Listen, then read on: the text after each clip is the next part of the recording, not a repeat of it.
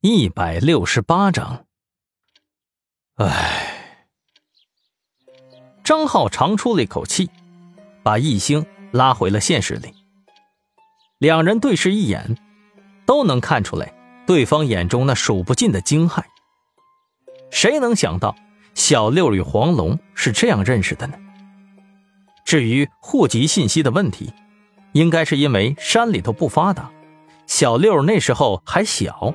没有正式上户口，而白春红偷了户口本去上学，小六就没机会落户了。再加上小六之后跟着黄龙混，更是与守法公民相差甚远，要不要户口本都没什么意义了。但是这里边还是有疑点的。日志中提到，小六提前知道了黄龙要来，那么这个信息又是谁提供的呢？怎么会如此准确呢？还有，白春红在小六离开之后一直单身吗？这还是得让人查一查。就在这时，丁文璐的电话打进来了。在忙吗？哦，还好。呃，有什么发现吗？是，你快些过来吧，我发定位给你。看来呀，是遇到难处了。一星正准备挂断呢。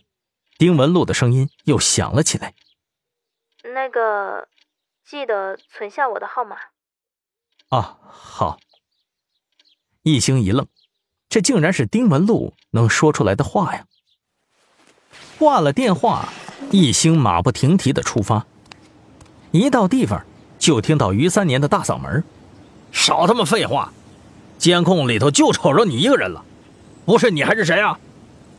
就他妈你是罪恶观察家呀！这里是白春红死亡照片寄出的地方，是于三年他们紧急联合邮政部门倒查出来的位置。那封信很奇怪，就是从眼前的这只邮筒里头被取出来的。被抓住的人是一个邮递员，他被围在中间，辩解说道：“哎呦，各位各位警察大哥！”这真不是我呀！我靠，这一片这一片的信都归我收，这也犯法呀！我正常工作呀，我怎么就成杀人犯了呢？我。易星走上前来，开口问道：“什么情况？”李明耀拍了一下易星的肩膀，拉他到了一旁。“哦，易星啊，是这样的，我们按照运转记录啊，倒查了那封信的运输路径。”除了揽收的阶段和派送的阶段，其他时间，这信呢都是被封在大包裹里的，没有人可以动手脚，所以呢，就只能考虑是这两个环节是不是出问题了。而派送员这一侧，经过调查呢，嫌疑比较小，包裹到了他就按流程派送，在派送站拿出来就给送过来了。所以呢，我们就想着从源头查一下，到底是谁寄了这封信。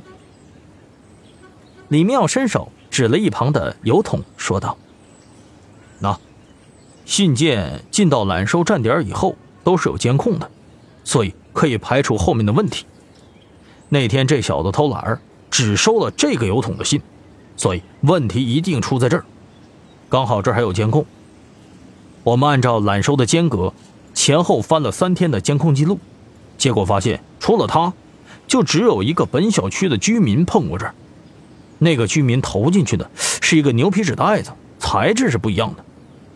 但是呢，他揽收的时候手上却多了一封信，所以我们就怀疑是他趁着职务之便搞自己的名堂。说到这儿啊，李明耀咬牙切齿的看着那个邮递员，就这小子到现在还跟我们装呢，真是不见棺材不落泪呀！他妈的！易星皱起了眉头，问道。监控在什么位置啊？李明耀指了一下旁边的便利店，喏，在那儿。易星看了一下角度，还是挺明显的。嗯，李队长啊，放了他吧，应该不是他。哎，什么？不可能！于三年从旁边走了过来，一脸气愤：“怎么可能呢？易教授，分明就是他在耍我们！”抗拒调查，不，于队长，不可能的。他没有必要在摄像头底下做手脚啊。如果真是他，大可以直接出家的时候就揣一封在里边啊，找个厕所什么的，或者犄角旮旯的塞进去，谁能发现呢？他天天在这里送快递，不可能不知道这儿有摄像头啊。易星一边说着，一边看向这个邮递员。虽然他长相彪悍，还纹着纹身，但是从他的眼睛里头，一星读出了善良二字。所以我觉着，还是放过他们，还是从那个小区的居民下手吧。